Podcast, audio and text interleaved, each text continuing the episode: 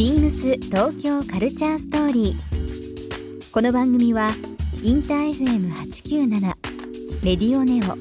FM 心の三極ネットでお届けするトークプログラムです。案内役はビームスコミュニケーションディレクターの土井博志。今週のゲストは中島裕介です浜中敦です東京アートブックフェアのディレクター中島裕介さん実行委員会の浜中敦さんをお迎え。ビームスも協賛している東京アートブックフェアは世界中から出版社やギャラリーアーティストたちが集結するアートブックに特化したイベントです。今週は中島さん浜中さんにアートブックの魅力や今年10回目になる東京アートブックフェア2019の見どころなどさまざまなお話を伺います。そして今週中島さんと浜中さんへプレゼントした絵皿をリスナー1名様にもプレゼント。詳しくはビームス東京カルチャーストーリーの番組ホームページをご覧ください。応募に必要なキーワードは「番組最後に発表します。BeamsBeamsBeamsTokyo Culture Story Beams Tokyo Culture Story. This program is brought to you by Beams. Beams.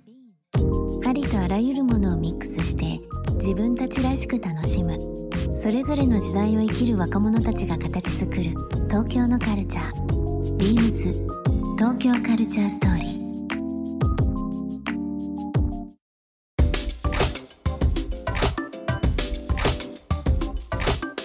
1週間アート。アート。うーん。それ以外もいろいろ聞きたいなというのはあります、あのまあ普段取材ですとか、あのお仕事の部分でまあいろんなメディア出られてる両名ですので、まあ後の方ことはもちろんなんですけども、まあ、ここに至るまでの何かきっかけですとか、まあ、これからやりたいことも含めてですけど、ちょっといろいろお話しさせていただければなと思います。東京アートブックフェア実際このディレクションされたりですとか携われたりとかされてる中でどういった方々に見ていただいたりこう触れていただいたりしたいっていう気持ちが強いんですか、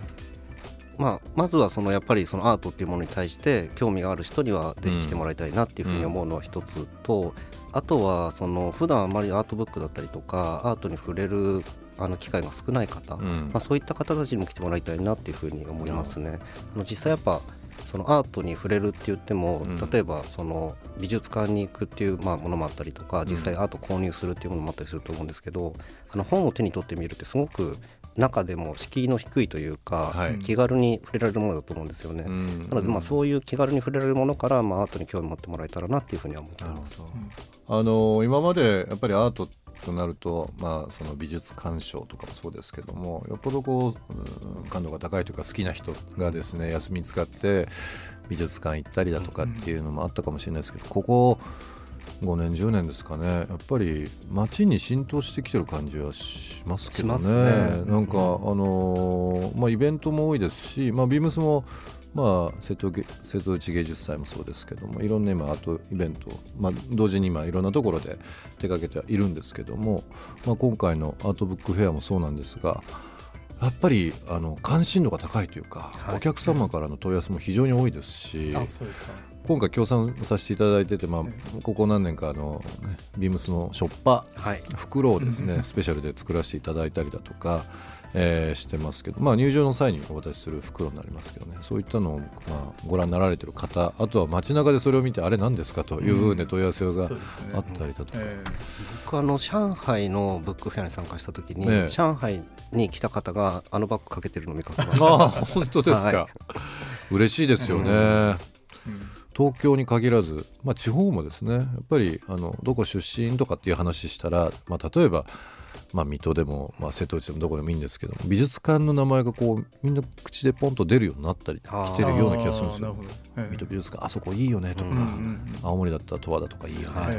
わざわざやっぱりその地方にあの展覧会を見に行くくらい、まうん。あ、価値のある展覧会っていうのをいろんなところでやってますよね。例えばまあ大阪でしかやらない展示もあったりとか。ありますよね。はうん海外の人もあのよく、まあ、ゲストで来たり友達が日本に来る時に昔まではある意味観光地っていうのが割とベースだったんですけど、今って本当に東京とか大阪とかはまあ本当に1日2日であと結構みんな地方に行ったりとかする人多いですよね、うん美味しいもの食べに行ったりとか、うんうんいわゆる行楽、えうん僕らのところ知らないところまで行きますから、そうですよね。え特によく聞いて驚くのは温泉うんのまあ場所をはい、ものすごい知ってる人が多いんですよね。いますよね。あのちょっとポピュラーな温泉街に行きたいんじゃなくてちょっとこう、もう歩いてじゃないといけないとか車じゃもう入れないとか。ですよね。そういうところを知り尽くしている海外のアーティストさんとかいたりとか結構びっくりしますね。いやでも本当にまああのな名前は東京アートブックフェアではありますけども、はい。やっぱり国内外の人いろんな形でその日本という部分をね、広くまああ解釈して、はい。えー、と表現されたり、まあ、それに共感を得たりっていうのあると思うんですけども、まあ、実際、えー、と12から12131415日間ですよね、はい。えーまあ、開催される今回、えーイベントでありますけども会場が東京都現代美術館。はい。この春リニューアルしたばかりですね、そうですね。はい。そうですね場所の選定とかのイメージあったんですか？やっぱ今回今年はこういったところでやりたいそうですね、あのーまあ、常々その美術館だったりとか公共の施設でやりたいなっていうふうには思っていたんですね、うん。ようやくそれが叶ったっていうのが今回ですね、うん。うん。大体の規模感っていうのをちょっと教えてもらってもいいですか、そうですね。来場ってどれぐらいの見込みなんですかね、えーっとですね4日間で2万人から多分2万5千人くらいの方が来てくださると思います。すはい。12日の金曜日だけは、えー、と3時からそうです。9時まで。ですね。はい。あとの残りの3日間は、えー、と11時から夜の7時まで。はい。はい。という部分ですね。実際こういう楽しみ方っていうのはうん。どういうふうな初めての方とかもいらっしゃると思うんですけど、はい。会場内でどういうふうに見ていったら面白いとかっていうのはあるんですかね？あの普段例えばその本屋さんに行って本を見る時って、まあ、その本しか見れないと思うんですけど、まあ、このブックフェアの特徴っていうのがその本を作ってる方がブースを設けてそれ自分の作ってる本を販売してる、うんまあ、紹介してるっていうあのスタイルなんですね。なのでまあその本を作ってる人とのコミュニケーションっていうのを一つあの楽しんでいただけるポイントかなっていうふうに思いますね。例年と違うところっていうのはあるんですか？そうですね。えっと例年と違うこととしてはそのブックフェアが企画している展覧会だったりとかあの催しが多いのは一つあると思いますね。うんうんうんうんブースの構成自体は例年と変わらないですね。そうですね、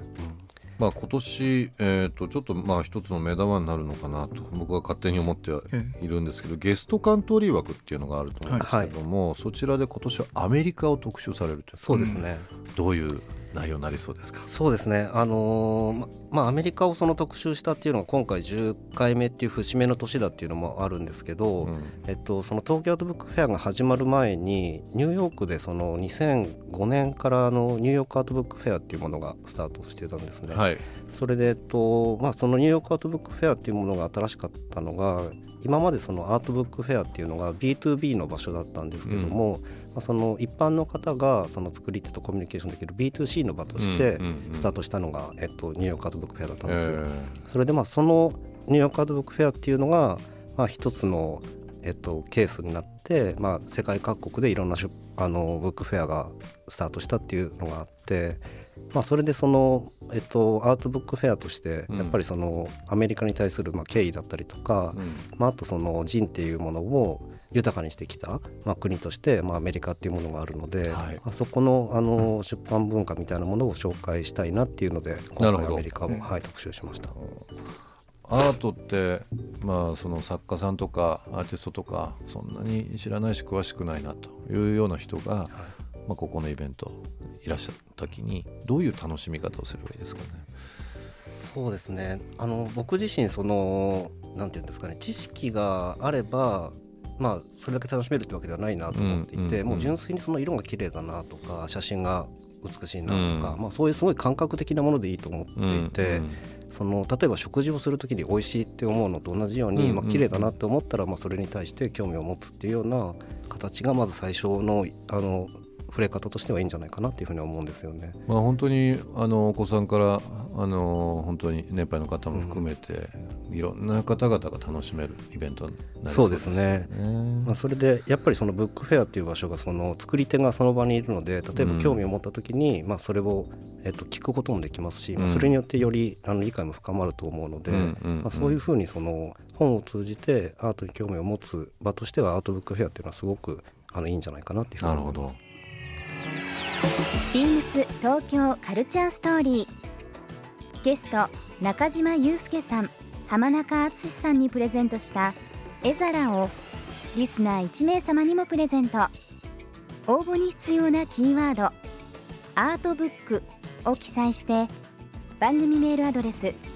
beams897 アットマークインター FM.jp までご応募ください。詳しくは番組ホームページまで。Beams ペニカスタジオフロアスタッフの藤田義弘です。ペニカスタジオはクラフトデザインの橋渡しをテーマに日本の生活雑貨の魅力を提案しています。